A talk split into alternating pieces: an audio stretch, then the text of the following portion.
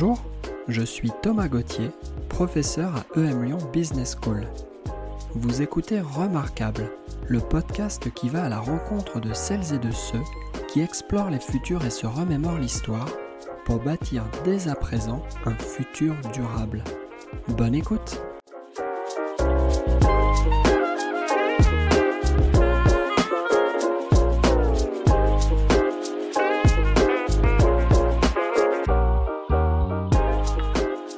Hélène Cloître est diplômée d'école de commerce et elle est entrée en rupture après un CDI dans la grande distribution. Elle est co-autrice et coproductrice de Rupture, un film documentaire qui traite de la quête de sens et d'impact des jeunes diplômés, et contributrice du livre Basculon, paru aux éditions Actes Sud en 2022. Après avoir projeté Rupture dans plus d'une centaine d'universités, de grandes écoles et de lycées, et rencontré plus de 25 000 étudiants, elle s'intéresse désormais de près aux mouvements étudiants de bifurcation et aux initiatives de transformation de l'enseignement supérieur. Aujourd'hui, Hélène travaille sur un deuxième documentaire autour des éco-émotions et prépare un festival qui se déroulera en Bretagne et aura pour but de relier les étudiants et les initiatives vertueuses du territoire. Dans l'échange à suivre, il sera justement question de rupture, de bifurcation et de quête de sens. Bonjour Hélène. Bonjour. Alors ça y est, tu es face à l'oracle. Tu vas pouvoir lui poser trois questions au sujet de l'avenir. Par quelle question est-ce que tu souhaites commencer? Alors, je vais commencer par une question, euh, je pense, euh, euh, que tout le monde se pose. C'est quel sera en fait le point de bascule pour rentrer dans un monde plus soutenable? On sait que le monde, il n'est pas soutenable tel qu'il est à tous les niveaux. le climat, c'est catastrophique. Il y a déjà des zones qui sont invivables, qui sont irrespirables. En termes de biodiversité, énormément d'espèces sont en déclin. On a perdu 68% des vertébrés depuis 50 ans. Les sols sont morts, ils captent plus d'eau, ce qui ne permet plus la vie. Euh, en termes de ressources, euh, on exploite beaucoup trop les ressources. Par exemple, on voit que euh, si on continue à exploiter l'or comme aujourd'hui, il reste que 17 ans de réserve. Et en termes de pollution, on, a tous entendu parler du sixième continent de, plastique et, de la pollution chimique et invisible. Donc on se rend compte qu'on est dans un monde qui n'est pas soutenable et on sait que très vite, il va devoir y avoir un point de bascule. Euh, on a déjà déplacé 6 euh, des 9 euh, limites planétaires. il faut que ça s'arrête. Et la question, c'est comment cette transition va se faire? Moi, c'est une question que je me pose. Par quoi ça va se passer? Est-ce que ça va passer par des mesures du gouvernement? Est-ce que ça va passer par des mesures individuelles? Je pense que c'est une question que tout le monde se pose et d'ailleurs un débat que les gens ont assez souvent de savoir qui va être la solution. Et moi, j'espère et je, je pense qu'un des éléments de réponse à cette, à cette question, ça peut être la jeunesse, justement. Euh, on voit euh, depuis euh, depuis quelques années les jeunes qui se mobilisent particulièrement pour les questions de transition écologique et sociale. Et j'ai bon espoir que cette jeunesse impulse un mouvement et, insuffle un peu cette, cette transition-là. Alors, tu es jeune diplômé d'une école de commerce française, tu as déjà eu quelques premières expériences professionnelles. Justement, est-ce que tu peux nous parler un petit peu plus de cette jeunesse? Est-ce que tu peux nous raconter peut-être des rencontres que tu as faites, des, activités auxquelles tu as participé, des témoignages que tu as pu recueillir. Qu'est-ce qui fait vibrer effectivement cette, jeunesse dans toute sa diversité également? Qu'est-ce que tu peux nous raconter qui te paraît peut-être nouveau également dans les prises de parole, dans les euh, manifestations, les manières de faire de la jeunesse, qui peut-être au cours de ces derniers mois ou de ces dernières années se seraient accélérées? Alors, euh, ce qui est très intéressant euh, donc sur cette jeunesse, je pense que euh, moi, donc, j'ai co-réalisé un documentaire qui s'appelle Rupture et qui parle des jeunes justement qui font des grandes écoles et qui changent de cap face à l'urgence écologique et sociale, ce qui nous a permis avec Arthur, le réalisateur, depuis un an, de rencontrer plus de 25 000 étudiants. On a fait plus de 100 projections dans des, universités, des lycées, des grandes écoles. donc aujourd'hui, on a un peu ce recul justement sur, sur cette jeunesse dont tu parles.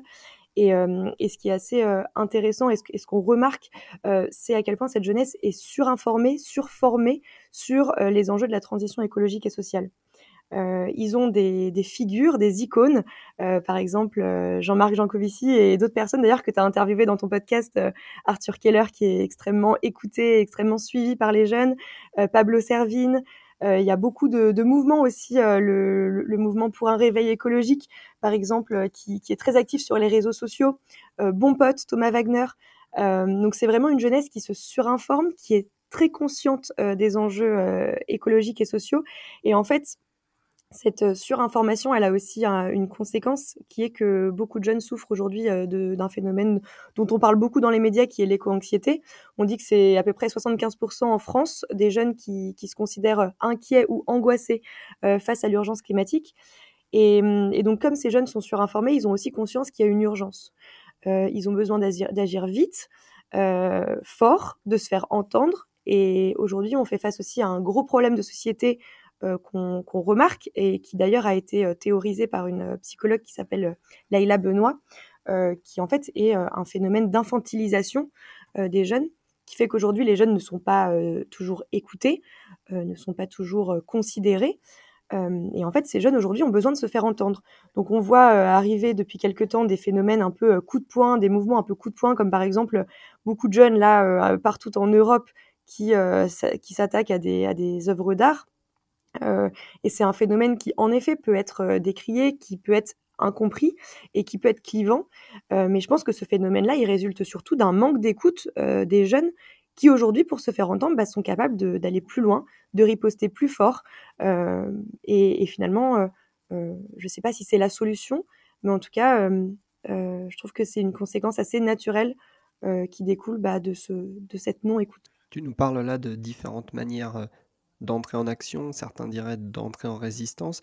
Est-ce que tu as pu, dans les témoignages que tu as recueillis, repérer des traits de caractère, des bascules psychologiques, des transformations euh, individuelles ou à l'échelle de petits collectifs qui euh, se manifestent très souvent? Est-ce qu'il y a des, points communs finalement dans ces formes d'activisme, dans ces formes de désobéissance, certains diraient, que tu retrouves régulièrement? Euh, alors je dirais que le, point commun entre, entre tous ces jeunes et entre toutes ces formes d'action, c'est euh, la vision systémique qu'ont les jeunes du problème. On n'est plus dans une écologie de surface, on n'est plus dans une écologie d'éco-gestes. Euh, les jeunes ont conscience de l'impact de leurs actions et ils font les liens, par exemple, entre les cours qu'ils ont et les problèmes climatiques. Ils font les liens entre les choix de carrière et euh, l'impact, euh, leur empreinte carbone par exemple, ils font les liens de cause à effet, ce qui leur permet aujourd'hui de se questionner avant de prendre n'importe quelle décision, avant d'accepter n'importe quel job, avant d'accepter n'importe quelle activité, avant de consommer. ils se posent les questions de savoir quel va être l'impact de cette action-là. Et ça, je pense que c'est une caractéristique qui est propre à de plus en plus de personnes, mais en tout cas qui est extrêmement montante chez les jeunes qui sont dans une, euh, dans une urgence et dans une, dans une angoisse face euh, à l'urgence. Tu viens de parler de, de systémique, ça m'amène forcément une question complémentaire. Où est-ce que ces jeunes, dans ces cas-là, découvrent les, les principes élémentaires du raisonnement systémique? Tu es sorti à nouveau d'une école de commerce il n'y a pas si longtemps que cela. J'ai de la peine à imaginer que tu aies été formé à la systémique. Comment les jeunes se forment-ils à ce type de raisonnement qui n'est pas, selon moi, enseigné dans les écoles aujourd'hui? En effet, ces raisonnements-là, ils sont encore euh, insuffisamment enseignés euh, dans, dans, les écoles. Les jeunes aujourd'hui, ils sont surinformés par euh, des réseaux, notamment sur euh, YouTube. Ils regardent beaucoup de conférences, ils écoutent beaucoup de, podcasts, ils, se surinforment en lisant des médias, parfois des médias indépendants, parfois des médias plus traditionnels aussi qui s'emparent de plus en plus de, ces enjeux-là. Hein. On voit quand même les, questions écologiques et sociales qui sont de plus en plus abordées sur certains médias traditionnels. Euh, et donc, ils sont surinformés, mais souvent, c'est de l'auto-pédagogie, de l'auto-éducation. Euh, et aujourd'hui, il y a une, demande croissante de ces jeunes-là pour que euh, ces questions soient abordées au sein des cursus scolaires traditionnels, au sein des universités, au sein des grandes écoles, et surtout au sein des, enfin, dès la primaire, le collège et le lycée. On va avoir l'occasion, je pense, à la suite de continuer à évoquer ces questions de systémique, ces questions d'éducation, mais je te propose maintenant de faire un nouveau passage devant l'oracle. Tu peux à nouveau lui poser une question concernant l'avenir. Qu'est-ce que tu veux lui demander maintenant? Bah, Je pense que je vais un peu euh, continuer sur, euh, sur notre lancée. Ça ma, deuxième question, c'est euh, quelle sera la place de, de ces jeunes dans cette transition? Comme je te disais, aujourd'hui, il y a un gros problème d'infantilisation. Les jeunes sont à la fois surinformés, euh, et en même temps se sentent impuissants parce que pas écoutés. Et c'est quelque chose qu'on voit avec, euh, par exemple, euh, Greta Thunberg au début, hein, quand elle a commencé à prendre la parole, beaucoup de gens se, moquaient d'elle et la, réduisaient comme un, un, une jeune femme, d'autant plus peut-être avec certains certains problèmes psychologiques selon eux qui faisaient qu'elles perdaient en crédibilité. Et ça, c'est un gros problème en fait qu'on ne soit pas suffisamment écouté et on s'en rend compte aussi bien dans les entreprises où très souvent les systèmes font qu'il faut gravir les échelons avant de pouvoir avoir un droit de parole, aussi bien en politique où on se rend compte qu'il y a les mêmes euh, vieux briscards euh, depuis euh, des dizaines d'années qui, qui, régissent un peu la politique en France et à l'international. et en fait, tout ça, ce sentiment d'impuissance contribue de, plus en plus au phénomène d'éco-anxiété. et donc moi, ma question, c'est comment les jeunes vont prendre leur place dans cette transition parce que à la fois ils sont pas écoutés et à la fois c'est ceux qui ont l'air d'avoir le plus d'énergie à mettre au service de la transition qui vont être le plus impactés hein, par euh, le dérèglement euh, climatique et par les enjeux qui vont qui va y avoir euh, par la suite. Et donc comment est-ce que ils vont prendre leur place? Et alors sans te transformer en oracle justement, est-ce mmh. que dans tes expériences, dans tes rencontres, tu as pu découvrir des dispositifs permettant à cette jeunesse d'être écoutée, de peser dans des circuits décisionnels, d'être finalement euh, traité euh, d'égal à égal avec euh, les personnes en place depuis, depuis plus longtemps. Est-ce qu'il y a des signes d'espoir que tu as déjà pu constater de première main? Oui, il y a plusieurs signes d'espoir. Donc, à la fois dans, dans, les entreprises, on se rend compte depuis la sortie de rupture qu'on a été beaucoup contacté par notamment les équipes RH, les équipes décisionnelles de, de certaines grandes entreprises qui aujourd'hui se questionnent euh, sur, euh, sur euh, la, la, place de la transition écologique dans leur business model.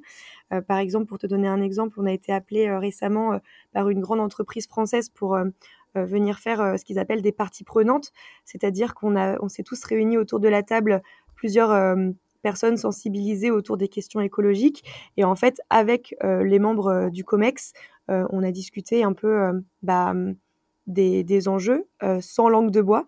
C'est euh, un, événement sur lequel l'entreprise n'a pas communiqué en externe, donc ça veut dire que c'est vraiment euh, quelque chose qu'ils ont mis en place pour vraiment s'informer, pour vraiment mieux comprendre.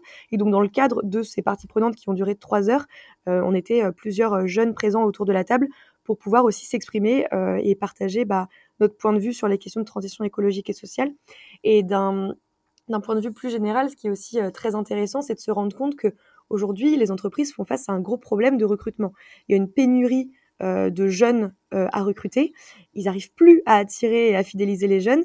Aujourd'hui, il n'y a que 18% euh, des jeunes étudiants qui considèrent qui, enfin, qui disent vouloir travailler dans une entreprise du CAC 40, ce qui est extrêmement peu. Dans, dans certaines écoles, comme par exemple la Centrale Nantes, il y a 5 ans, 75% des promos voulaient aller travailler dans les grandes entreprises. Aujourd'hui, c'est 75% des promos qui veulent travailler dans des petites structures ou des assos ou se lancer à leur compte. Donc, on se rend compte que les jeunes aujourd'hui ne veulent plus aller travailler dans les grandes entreprises. Et en fait, ce, cette difficulté qu'ont les entreprises aujourd'hui à recruter leur met la pression et les oblige à se questionner. Et ça, je pense que la question du recrutement, c'est selon moi un des premiers leviers qui va faire que les entreprises vont être capables de se transformer. Et c'est aussi une des meilleures manières que les jeunes ont de faire porter euh, leur voix aujourd'hui auprès des entreprises. Alors ce signe d'espoir est manifeste. Est-ce que, à contrario, tu peux nous partager des, anecdotes qui te font plutôt penser que des entreprises, pour rester sur ce type d'organisation, engagent des démarches qu'on qualifierait volontiers de, greenwashing quelque part? Est-ce que tu es aussi confronté à des bonnes vieilles méthodes de greenwashing où on a l'impression qu'il y a une ouverture, où l'on a l'impression qu'on veut écouter des voix dissonantes, mais où en fait ce n'est là qu'une mise en scène. Oui, bah alors, euh, suite à la diffusion de, rupture, on a aussi été appelé par certaines entreprises, euh, justement pas parce que, enfin, et très souvent d'ailleurs, c'est pas forcément parce qu'elles s'intéressent euh, aux questions, aux problèmes climatiques ou aux problèmes écologiques, mais plus parce qu'elles sont des problèmes de recrutement. et donc, on s'est retrouvé assez souvent face à des, membres de, d'équipes RH ou des membres de Comex Codir euh, qui nous faisait intervenir. Et, en fait, très vite, on se rend compte de, la sincérité ou non de la démarche.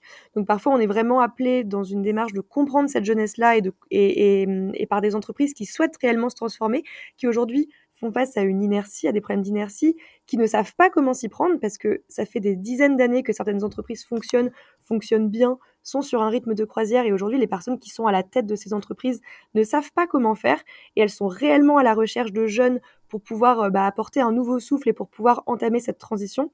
Et on se rend compte que certaines entreprises sont sincères dans cette démarche. je dirais que malheureusement, c'est pas forcément la, la majorité de ces entreprises et que très souvent, on est plutôt contacté justement pour pouvoir bah, mieux comprendre la, la, jeunesse, les attentes de la jeunesse et pouvoir mieux adapter peut-être le discours au moment du recrutement. Euh, le problème, et là où moi finalement ça m'inquiète pas plus que ça, c'est que, comme je le disais tout à l'heure, les jeunes aujourd'hui, on a un regard assez systémique sur les enjeux et on ne se laisse plus euh, happer par le système, on ne se laissera pas berner par une entreprise qui va nous faire des actions de greenwashing. Le greenwashing, ça fait euh, euh, quelques années que c'est extrêmement décrié sur les réseaux sociaux. On voit certaines pages qui se sont lancées perles de greenwashing ou même pour un réveil écologique qui l'année dernière a lancé au moment de décembre euh, le calendrier du vent. Euh, donc c'est 24 euh, initiatives de greenwashing qui ont été menées par des entreprises au cours de l'année. Jean-Marc Jancovici aussi, qui, comme je disais tout à l'heure, est, une icône pour beaucoup de jeunes, notamment les jeunes ingénieurs, qui lui-même fait la chasse aux initiatives greenwashing sur les réseaux sociaux ou comme Bon Pote. donc aujourd'hui, le greenwashing ne fonctionne plus. On est ultra sensibilisé sur ce qu'est le greenwashing. Euh, et on ne se laisse plus avoir. Donc, euh, ce que j'ai envie de dire, c'est qu'aujourd'hui, même si les entreprises sont dans des démarches non sincères et cherchent à seulement communiquer, adapter leur discours et non leurs actions pour recruter, ça marchera peut-être sur le court terme, mais les jeunes ne resteront pas, euh, ne resteront pas sur le long terme. Et c'est ce qu'on voit dans certaines entreprises. je pense à par exemple Capgemini, euh, qui l'année dernière a perdu 25% euh, de, de, leurs effectifs, ce qui fait qu'aujourd'hui ils se retrouvent avec 33% de leurs euh, promos qui sont, enfin de leurs employés qui, qui ont moins d'un an d'ancienneté. et en fait, on peut aussi se questionner sur bah, la véracité de leur discours au moment du, recrutement. Ce qui est très intéressant, Hélène, dans ce que tu nous dis ici, c'est que cette jeunesse qui se forme, tu l'as dit à plusieurs reprises, elle est ultra informée, elle se forme à travers des sources qu'on va qualifier de non traditionnelles quand on les regarde depuis euh, les écoles ou depuis les universités. Avant euh, cette euh, explosion des réseaux sociaux et des messages qualitatifs que l'on peut désormais capter sur les réseaux sociaux, pour se former, il fallait aller à l'école, il fallait aller à l'université. Et ce que j'entends dans ton témoignage, c'est que quelque part, l'avant-garde de la connaissance se situe peut-être de plus en plus sur ces réseaux sociaux. À quoi pourrait ressembler, selon toi, cette question n'était pas au programme, une forme d'éducation hybride, puisqu'en fait tu nous parles d'éducation populaire aussi. À quoi ça pourrait ressembler l'école du futur, où certes il y a des savoirs plus académiques qu'il convient toujours de faire passer, puisqu'il donne des concepts, il donne des outils, il donne des clés pour décrypter le fonctionnement d'une entreprise, le fonctionnement d'un marché, le fonctionnement d'une société, et quelque part hybrider ces savoirs avec euh, les savoirs euh, moins conventionnels qui sont de plus en plus accessibles sur les réseaux sociaux. Ça ressemblerait à quoi une formation euh, hybride pour toi? Ouais, alors c'est une excellente question et je pense que certaines structures ont déjà commencé à se questionner là-dessus et ont déjà commencé à lancer des programmes un peu plus un peu plus innovants. Je pense à une structure en, à Toulouse euh, l'ENSET qui a lancé l'année dernière un master spécialisé sur les enjeux de la transition écologique, où en fait pendant un an, ils ont des promos euh, de peu d'étudiants, donc je crois qu'ils sont une cinquantaine euh, maximum, et en fait ils ont un nouveau, une toute nouvelle manière d'enseigner les enjeux de la transition. Par exemple, ils ont des cours sur des sujets qu'on aborde aujourd'hui pas dans les enseignements traditionnels, par exemple autour de la complexité. Euh, ils font euh, appel un peu au savoir de, par exemple, d'Edgar Morin euh, sur ces questions-là pour pouvoir mettre en connexion les différents, les différents aspects entre eux. aussi, ils se reconnectent à eux-mêmes et aux vivants. Ils font beaucoup de, de, de séminaires, de randonnées en montagne, de, de balades. et en fait, le, et d'ailleurs, le, leur premier événement de l'année, c'est justement une randonnée euh, au cours de laquelle euh, les, les, membres de l'équipe ne, ne, sont pas identifiés. Donc en fait, les, le directeur est mélangé avec les, les, étudiants et étudiantes. Et en fait, comme c'est un master spécialisé, il y a beaucoup d'étudiants et étudiantes qui, qui, sont adultes et qui pourraient avoir l'âge d'être directeur de l'école ou d'être prof. Euh, et donc en fait, on se retrouve avec des, des, populations qui sont mixées, on ne sait plus qui est qui, et ça permet de créer du lien beaucoup plus euh, authentique entre, entre les personnes. Donc je pense qu'il y a plusieurs sujets, euh, comme je te le disais. Le premier, c'est de euh, d'intégrer euh, des sujets autour de la complexité et de pouvoir permettre aux étudiants d'avoir cette, cette, ce regard systémique qu'ils acquièrent aujourd'hui via principalement les réseaux sociaux faire les liens entre les différents sujets abordés.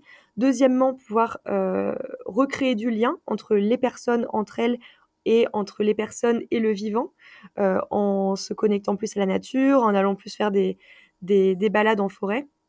Et troisièmement, je dirais, le, dernier aspect, c'est aussi le collectif, se rassembler en collectif au sein des écoles pour pouvoir mener des, projets communs, mais aussi favoriser le partage de connaissances et faire aussi de l'enseignement bottom-up, donc du, bas vers, vers le haut, en disant aux étudiants et aux étudiantes que par exemple s'ils sont intéressés par un sujet, et eh ben, qu'ils le présentent à leurs camarades. Et ça aujourd'hui c'est quelque chose qui est selon moi bah, trop peu présent dans les, dans les écoles.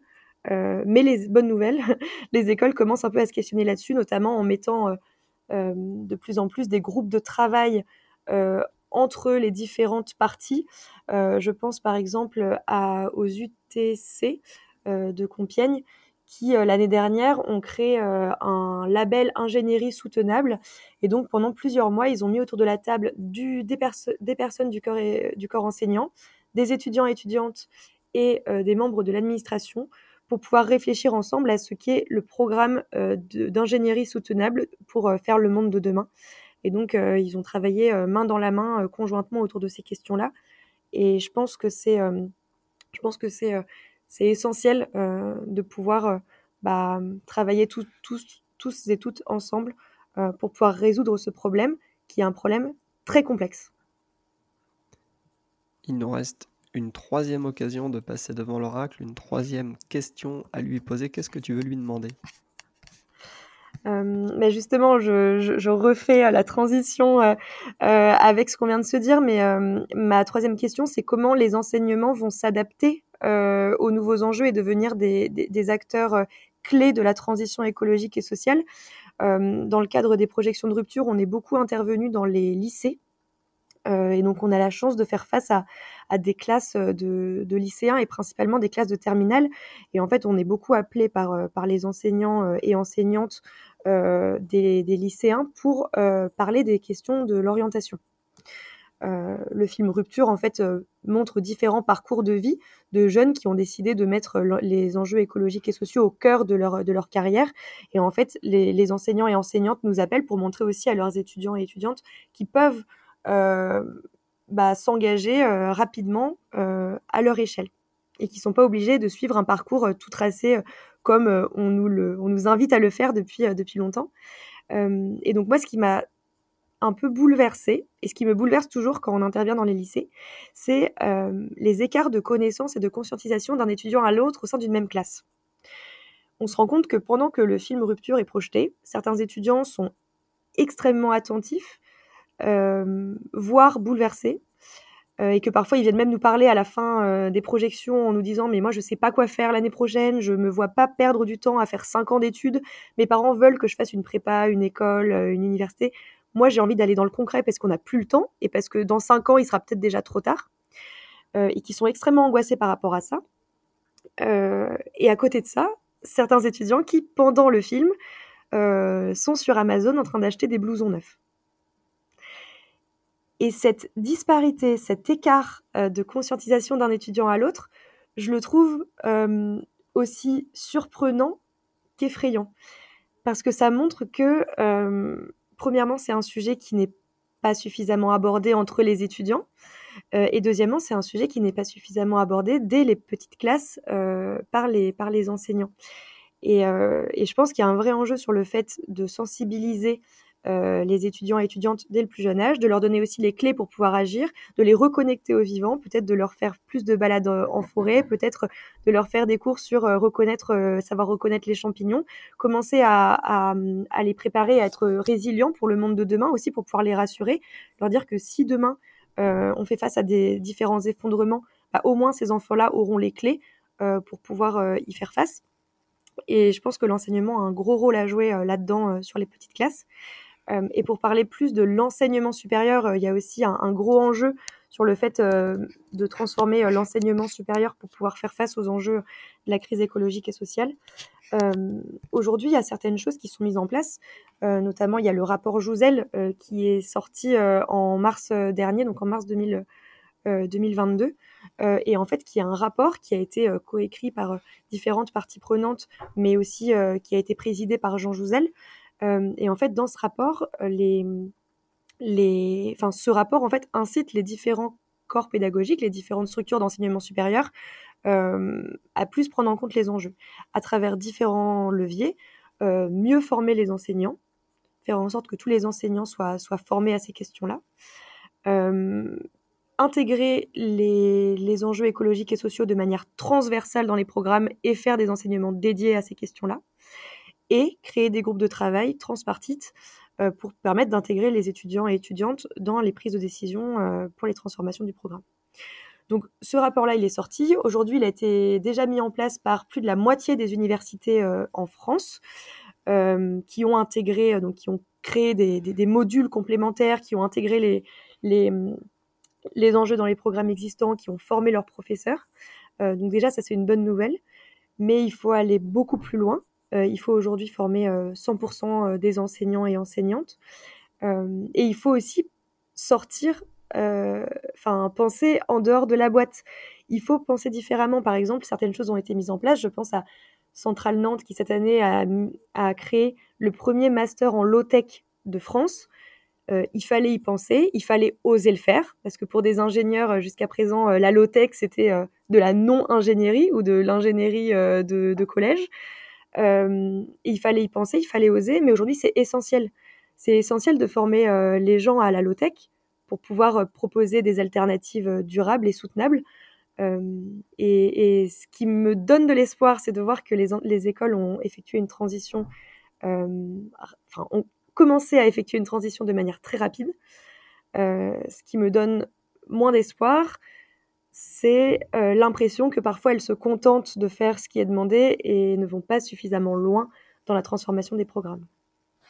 Tu as parlé des multiples visionnages de rupture dans les lycées, dans les écoles et dans d'autres cercles. Est-ce que tu peux nous ramener peut-être quelques questions qui t'ont été posées lors de ces présentations, des questions qui t'auraient particulièrement déstabilisé d'ailleurs, soit en bien, soit en moins bien. Est-ce que tu as en tête des interpellations, si je puis dire, où tu t'es dit, alors celle-là, je l'avais pas vu venir oui, alors euh, la première à laquelle je pense, elle est assez drôle, mais elle est arrivée en école de commerce, euh, pas en lycée, mais en école de commerce, mais auprès de première année. Donc on va dire qu'on n'est pas loin du, lycée.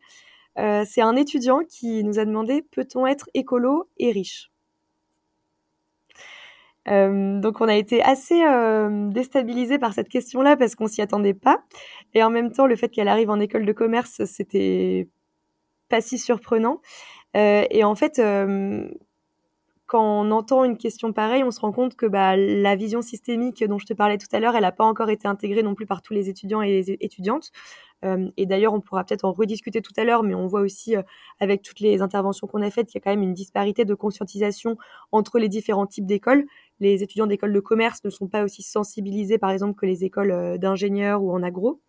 mais bon, ça, on pourra peut-être en rediscuter tout à l'heure. mais voilà, quand on a une question sur peut-on être écolo et riche, on se rend compte qu'il y a des, voilà, des liens de cause à effet qui n'ont pas encore été faits, euh, que, que les questions de sobriété euh, peut-être ne sont pas encore suffisamment abordées.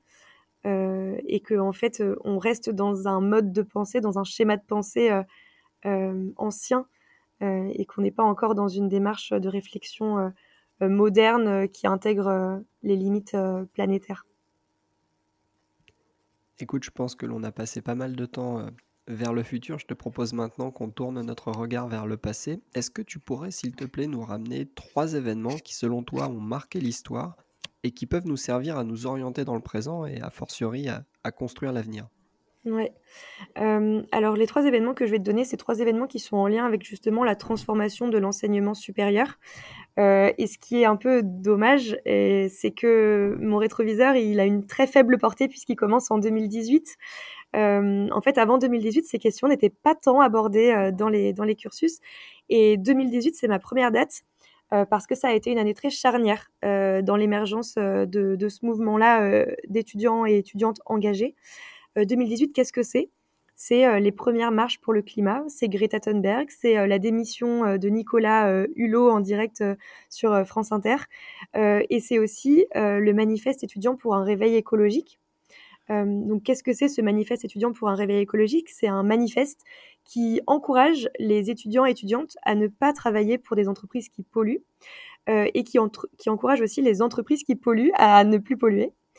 Euh, et en fait, ce manifeste-là, il a été signé par euh, plus de 30 000 étudiants et étudiantes en 2018, euh, principalement des étudiants et étudiantes du plateau de, Saclay, donc des étudiants de, Sciences Po, de Polytechnique, de très grandes écoles très réputées. Et en fait, ça a permis à ce, mouvement-là bah, d'avoir des répercussions médiatiques. Ça a été très médiatisé, ce manifeste-là. Et en fait, 2018, ça a été le, démarrage euh, de, la prise de conscience euh, des écoles sur le fait qu'elles devaient s'adapter rapidement à cette demande croissante euh, des étudiants et étudiantes d'intégrer les enjeux dans les formations. Donc, qu'est-ce qui s'est passé en 2018 Les écoles se sont dit, bon, allez, il y a un manifeste étudiant, les étudiants commencent à se, à se, poser des questions, on va répondre à leurs demandes, on va leur rajouter des cours de RSE, sans rien transformer à côté. Qu'est-ce qui s'est passé? On s'est retrouvé face à des étudiants un peu schizophrènes qui d'un coup allaient à leur, cours de RSE et l'heure d'après euh, à euh, un cours sur la euh, surconsommation, sur le capitalisme et, et, toutes ces failles, ou alors pour les, pour les étudiants d'ingénieurs, des cours sur la bétonisation, l'artificialisation des sols et les moteurs à combustion. Donc depuis 2018, en fait, on voit cette gronde monter au sein des, populations étudiantes parce qu'ils ont l'impression désolé du terme, mais de se faire un peu prendre pour des cons. Euh, ils ont l'impression que d'un cours à l'autre, on leur dit tout et son contraire. Et donc, grâce à cette année 2018 qui a euh, commencé à mettre en place les premières actions, eh ben, on s'est retrouvé avec des étudiants extrêmement mobilisés euh, qui ont permis au fil du temps bah, de mettre en place de plus en plus d'actions de, d'actions au sein des écoles. Le deuxième, la deuxième date euh, que, que, je voudrais te partager, c'est en avril 2021, la COP2 étudiante. Donc cette COP2 étudiante-là, elle résulte hein, de, de, de, ces mouvements dont je parlais juste avant. c'est en fait bah, une COP, mais uniquement avec des étudiants, qui a eu lieu à Grenoble. Et en fait, ils se sont rassemblés autour de la table pour essayer de mettre en place bah, différentes mesures pour transformer les enseignements supérieurs. Euh, ils ont fini la rencontre avec euh, l'écriture d'un livre blanc qui a été co-signé par euh, plus de 70 établissements et un accord de Grenoble. Donc en fait, ces accords de Grenoble-là, ils ont pour objectif de proposer une feuille de route aux différents établissements. une feuille de route donc, qui a été principalement mise en place par des étudiants et étudiantes, mais aussi par des enseignants, par des chercheurs et par, et par d'autres parties. Euh, et donc, ce, cette feuille de route-là, elle a aussi euh, été euh, l'un des, piliers, l'un des déclencheurs du, du, rapport Jouzel, qui, selon moi, est le troisième événement phare que je vais mettre dans mon rétroviseur. le rapport Jouzel, comme je te le disais tout à l'heure, qui est, qui est paru en, mars 2022, mais qui a été mis en application à la rentrée là de 2022-2023 et qui fait qu'en fait aujourd'hui, comme je te le disais, il y a plus de 40 euh, euh, universités en France qui ont mis en place un vice-président euh, qui a un portefeuille dédié à la transition de son campus et à la formation des étudiants sur les enjeux écologiques. C'est plus de la moitié des universités en France qui l'ont mis en place. L'objectif pour le rapport Jouzel, c'était de former principalement les étudiants qui sont à Bac plus 2. mais ensuite, avec l'idée d'ici 2025 de former tous et toutes les étudiants et étudiantes. Euh, et en fait, ce rapport Jouzel, il a, euh, euh, il a déclenché quand même une, vague assez significative, à la fois au sein des universités, mais, aussi au sein des grandes écoles. Il y a des chiffres qui sont très parlants, mais par exemple, au sein de, certaines grandes écoles de commerce, il y a cinq ans, enfin je pense notamment à une très grande école de commerce, il y a cinq ans, il y avait une personne euh, qui travaillaient sur les enjeux RSE à mi-temps. Euh, et aujourd'hui, ils sont cinq à temps plein. Donc c'est aussi pour montrer à quel point les, les, les, écoles euh, s'adaptent et mettent les moyens nécessaires pour pouvoir bah, se transformer, à la fois les moyens humains, en rajoutant des personnes dans les corps des équipes des DRS, mais à la fois des moyens financiers pour faire appel à des structures externes. Beaucoup d'écoles font appel, par exemple, au Shift Project pour les accompagner dans une transformation de leur programme.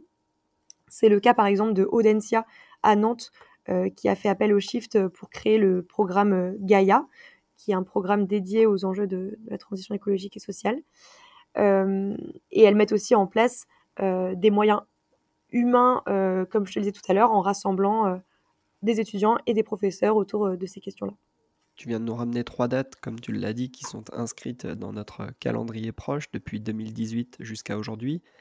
Est-ce qu'il y a d'autres événements qui sont selon toi en cours de fabrication? Est-ce qu'il y a des, nouvelles euh, bascules ou nouvelles annonces auxquelles nous pourrions nous, attendre, peut-être euh, profitant de la dynamique euh, impulsée notamment par les trois événements que tu as ramenés de cette, de cette histoire proche? Oui, je pense que là, le gros enjeu pour les, pour les mois à venir, c'est de voir comment les, écoles, les, les établissements vont prendre en compte et intégrer le rapport Jouzel. Le rapport Jouzel, il a une certaine radicalité c'est un rapport qui vise à vraiment euh, avoir cette vision systémique dont on parlait tout à l'heure, à former tous les enseignants enseignantes, tous les étudiants étudiantes, les encourager à avoir des, choix professionnels aussi qui s'inscrivent dans cette démarche de transition. Euh, donc c'est un rapport qui euh, est très large, qui couvre beaucoup de choses et qui, s'il était respecté entièrement, pourrait euh, permettre d'avoir des enseignements de qualité et, je dirais, peut-être à la hauteur des enjeux s'il est pris vraiment dans sa globalité et s'il est lu de manière euh, très, euh, très transversale. Donc pour moi, le gros enjeu, ça va être comment les écoles vont s'adapter. Ce qui est intéressant aussi pour, les écoles, on parlait tout à l'heure de, des entreprises qui s'adaptent un peu parce qu'elles ont du mal à recruter. Les écoles, elles s'adaptent elles aussi parce que le rapport Jouzel est sorti, parce qu'il y a une demande croissante des étudiants et étudiantes mais aussi parce que récemment, il y a eu des classements euh, des écoles les plus engagées. Et alors ça, les écoles, ça les intéresse aussi, les classements. Euh, et donc, euh, dans, le, dans le but aussi de, de, de répondre à ces classements et d'avoir des d'être bien classées, elles vont aussi sûrement mettre en place des, des choses assez innovantes. Et aussi, il faut pas oublier qu'il y a un effet de mode. Euh, Aujourd'hui, une école est fière d'annoncer qu'elle a mis en place tel ou tel master, tel ou tel programme Audencia, on l'a bien vu, hein, a fait un gros coup de com euh, à la rentrée avec son programme euh. Euh, donc c'est aussi pour elle un argument de vente. Et comme l'est le problème de recrutement pour, pour les entreprises, j'ai envie de dire, peu importe quelle est la raison pour laquelle les écoles se transforment, tant qu'elles le font de manière systémique et, profonde, bah, c'est déjà ça. Mais je dirais sur vraiment pour regarder le futur, ça va vraiment être comment les écoles intègre ces enjeux-là de manière transversale et aussi, très intéressant, quel est l'avenir des écoles de commerce Parce que dans un monde euh, durable, dans un monde soutenable, on peut se poser la question aussi de la place des écoles de commerce euh, et la pertinence des programmes qui sont actuellement enseignés. Et on pourrait se poser la question, je voyais l'autre jour sur, euh, LinkedIn, euh, suite à la sortie du rapport justement du Shift Project sur la transformation des écoles de commerce, euh, quelqu'un qui disait mais quel est l'avenir des écoles de commerce? Et quelqu'un d'autre qui répondait peut-être que ça pourrait être les écoles de l'impact et de la et d'apprendre en fait à valoriser l'impact. Et ça je trouve ça très intéressant. et je, je Dernière petite parenthèse et après j'arrête de, m'épancher à droite à gauche mais euh, a, j'ai rencontré euh, quelqu'un euh, qui, fait aussi du, conseil au sein des entreprises, du conseil RSE au sein des entreprises, et qui disait quelque chose de très intéressant, moi, qui m'a un peu bouleversée, c'est euh, demain, le métier de CFO, Chief Finance Officer, sera amené à disparaître euh, parce que la finance ne, régira plus l'intégralité des activités d'une entreprise. Demain, une entreprise devra aussi prendre en compte l'impact qu'elle a euh, sur la biodiversité, l'impact qu'elle a sur le climat, euh, à quel point elle contribue à, l'extraction euh, des ressources, à quel point elle pollue à la fois pollution chimique et pollution visible. et en fait, elle devra le prendre en compte aussi bien puisque, parce que toutes les entreprises seront à ce moment-là vertueuses, je l'espère, mais aussi parce que sinon elles paieront des taxes importantes sur cet impact négatif. Et donc, il est essentiel aujourd'hui d'être capable de former des gens qui ne soient pas des simples comptables, des simples personnes qui, qui analysent les bilans financiers, mais aussi qui soient capables de prendre le problème dans son intégralité et de prendre à la fois en compte les enjeux économiques, mais aussi tous les enjeux transverses euh, liés euh, à l'impact général d'une entreprise sur son écosystème. Et ce que tu dis là fait écho à une actualité? Il me semble que la semaine passée, le Parlement européen a voté sur un texte concernant des normes extra-financières. Et euh, on a conscience qu'il y a une forme de, de choc des comptabilisations, comme j'aime à l'appeler, qui est en train de se profiler entre les propositions euh, internationales et nord-américaines qui n'incluent pas la double matérialité, là où les Européens, semble-t-il, dans leur projet de normes extra-financières, souhaitent intégrer à la fois les impacts des transformations de l'environnement sur l'entreprise, mais aussi les impacts de l'entreprise sur l'environnement. Et il me semble, tu l'as dit, que la comptabilité, parmi d'autres disciplines enseignées dans les écoles de commerce, font partie des leviers de transformation, là où ces disciplines ont peut-être par le passé été parfois taxées d'être rébarbatives, c'est en fait des lieux de pouvoir, c'est des lieux d'enregistrement du réel, c'est des lieux de mesure et de, présentation de la valeur qui est soit détruite, soit fabriquée par euh, l'entreprise. Et j'aime ce que tu dis sur le sujet que cette mesure de la valeur euh, est certainement amenée à, évoluer et euh, évoluant va proposer des nouveaux métiers, va faire appel à des nouvelles expertises et va probablement redonner du sens à des métiers qui peut-être en, avaient, en avaient perdu ces dernières années. Mmh On a beaucoup vu avec toi, Hélène, donc le futur d'abord, puis ensuite l'histoire. On va bien évidemment conclure notre euh, entretien en revenant à l'ici et maintenant. Ce qu'il m'intéresserait maintenant de faire découvrir à nos auditrices et auditeurs, c'est, qui tu es et finalement quelles sont tes manières à toi dans la pratique d'accorder tes paroles et tes actes. Est-ce que tu peux nous faire vivre un tout petit peu quelques-uns de tes engagements? Il a déjà été question bien sûr du film Rupture, mais tu as carte blanche pour nous raconter un petit peu à quoi ressemble l'engagement d'Hélène Cloître? L'engagement d'Hélène Cloître, il est assez, euh, il est assez varié. Euh, donc moi, initialement, je suis diplômée d'une école de commerce, comme tu le disais, et après mon école de commerce, je suis allée un peu naturellement, sans trop me poser de questions, vers euh, la grande distribution. Euh, j'y ai travaillé deux ans et j'avais un métier bah, à impact négatif, puisque je contribuais à faire surconsommer les gens, je contribuais à vendre énormément de bouteilles de lessive en plastique et beaucoup de produits jetables. et aussi, je, je, faisais acheter aux gens des produits inutiles, par exemple, plutôt que d'acheter uniquement un dentifrice, ils achetaient aussi un dentifrice, euh, un blanchisseur pour les dents, un bain de bouche euh, et du fil dentaire. Au lieu d'acheter uniquement une lessive, ils achetaient une lessive, un assouplissant, euh, des perles pour le linge et puis des petits voiles de linge là pour rajouter encore de, de l'odeur et de la douceur. et au lieu d'acheter uniquement des couches, ils achetaient aussi des couches et des lingettes et tous les autres accessoires pour les bébés.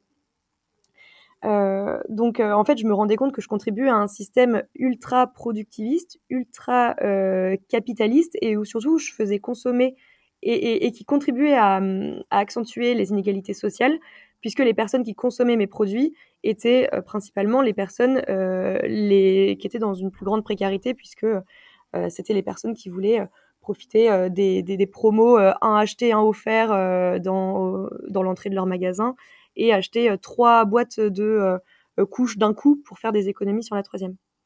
et donc je faisais ce métier à l'échelle à locale puisque j'étais commerciale à Nantes.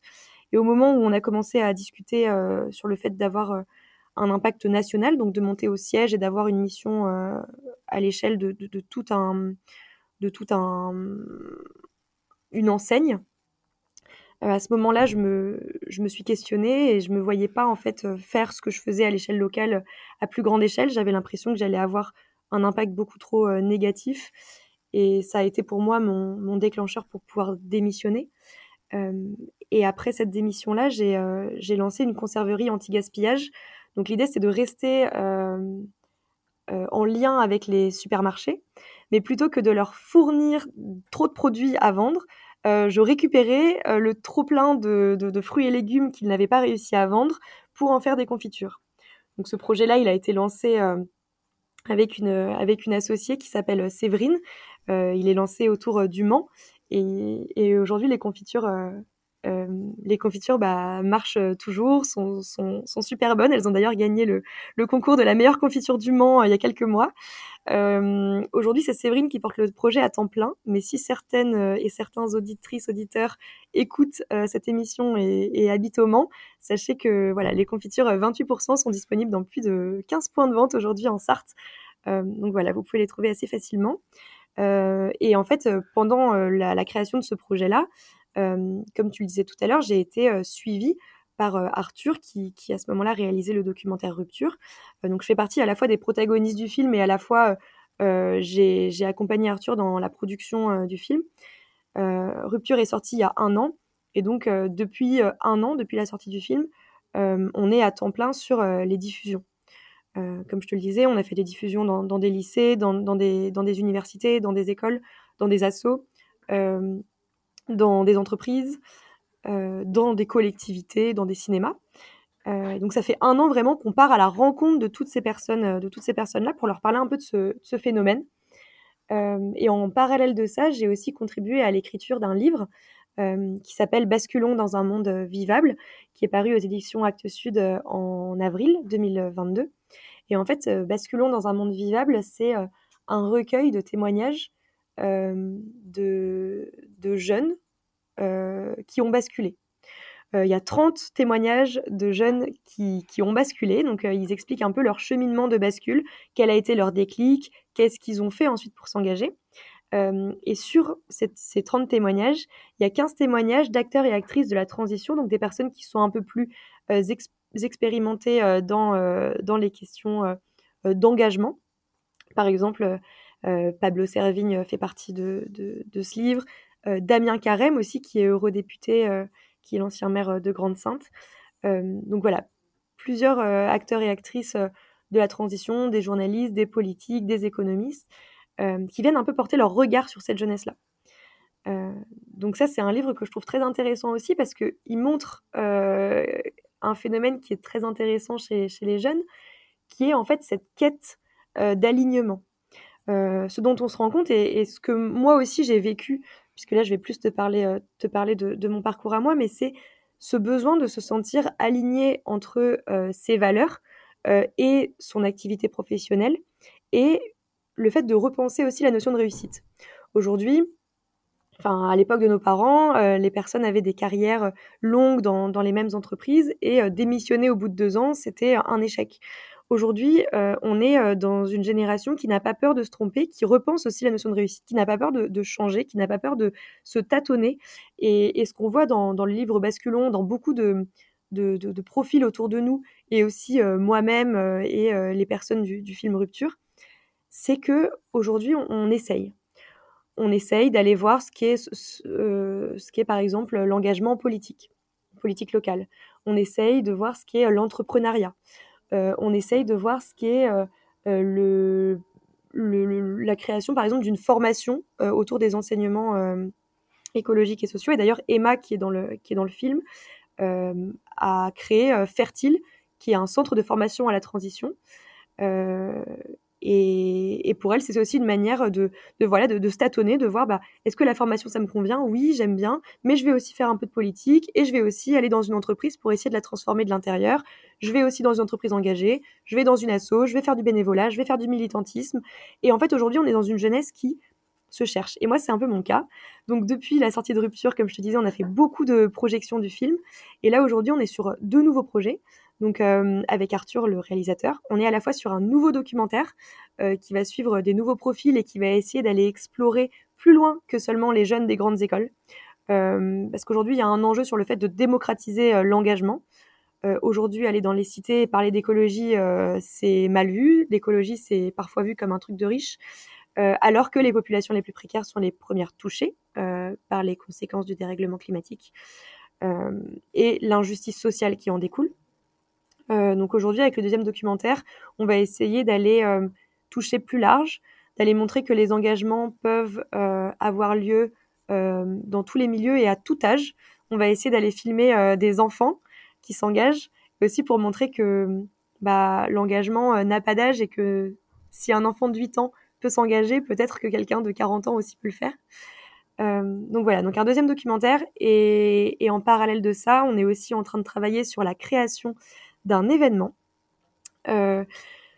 ce dont on s'est aperçu aussi, c'est que beaucoup d'étudiants et étudiantes qui visionnent Rupture nous disent à la fin, mais moi j'ai l'impression qu'aucune structure ne correspond bah, à ce que j'ai envie de faire. Ou alors, il y a des entreprises qui sont très prisées. Par exemple, Carbone 4, c'est très difficile aujourd'hui de rentrer chez Carbone 4 parce que beaucoup de, personnes, d'étudiants et étudiantes ont identifié Carbone 4 comme étant une entreprise vertueuse.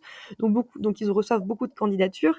je discutais l'autre jour avec euh, le Emery Jacquia, le, président de la CAMIF, qui est l'entreprise qui a créé les entreprises à mission, qui est une entreprise qui s'est réinventée pour être euh, extrêmement engagée et qui essaye en tout cas d'être le plus vertueuse possible.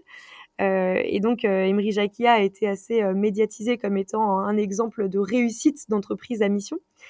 Et, et, en fait, leur entreprise est basée à Niort. Donc Niort, c'est quand même pas une ville sur le papier qui, qui fait rêver. Et pourtant, ils me disaient la semaine dernière que quand ils ont cherché un responsable marketing, ils ont reçu en très peu de temps 250 candidatures pour être à Niort. Et quand on voit qu'à côté de ça, beaucoup d'entreprises font face à des problèmes de recrutement, on se dit qu'en fait, les gens aujourd'hui veulent aller travailler dans des entreprises plus vertueuses. Euh, sauf que les entreprises vertueuses sont souvent un peu inconnues. Les entreprises ou structures vertueuses sont souvent un peu inconnues. Il y en a certaines qui prennent la lumière, comme la Camif, comme Carbon 4, mais d'autres sont assez inconnues. Donc, ce qu'on va faire, c'est que à la rentrée prochaine, on va organiser un salon festival qui va rassembler plein d'initiatives vertueuses du territoire breton, donc euh, des entreprises, euh, des assos, des startups, des collectivités, la petite commune de X ou Y qui recrute un responsable RH et qui s'engage. Et en fait, on va les mettre tous ensemble autour d'un même événement. On va faire appel aux étudiants et étudiantes et aux personnes demandeuses d'emploi de la région Bretagne et on va, les mettre en lien pour euh, justement montrer qu'il y a plein d'initiatives vertueuses qui existent en Bretagne et que si les gens veulent s'engager, bah, ils ne sont pas obligés de créer leur propre entreprise, ils peuvent aussi en rejoindre une, euh, déjà existante euh, ou un autre type de structure déjà existant vertueux. Voilà, donc c'est nos deux projets, un nouveau documentaire et un événement pour la rentrée prochaine.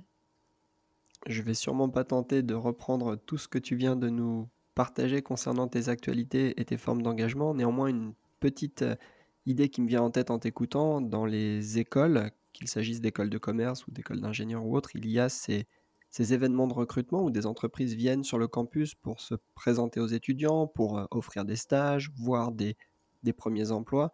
Et je me dis, en écoutant euh, la présentation de l'événement que tu es en train de bâtir, qu'il y aurait sûrement aussi matière à, à le répliquer si ça se trouve ou l'adapter pour que ces entreprises vertueuses prennent un peu plus la lumière dans ces moments de recrutement qui sont clés puisqu'on sait que les entreprises qui viennent sur les campus augmentent de manière assez euh, radicale leur euh, probabilité d'accueillir des stagiaires venant de ces écoles ou d'accueillir des, des diplômés de, de, ces écoles. Donc peut-être que l'événement dont tu nous parles pour la région Bretagne gagnera en, en, popularité, en visibilité et se retrouvera décliné dans des formes campus pour, euh, pour rapprocher ces entreprises vertueuses des étudiants eh ben, J'ai envie de te répondre euh, Inch Gaia. Merci beaucoup Hélène.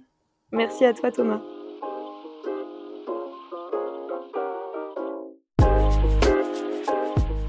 Merci beaucoup d'avoir écouté ce nouvel épisode de Remarquable. Pour ne rien rater des prochains épisodes, abonnez-vous sur votre plateforme favorite et n'hésitez pas à laisser une note et à parler du podcast autour de vous. À bientôt!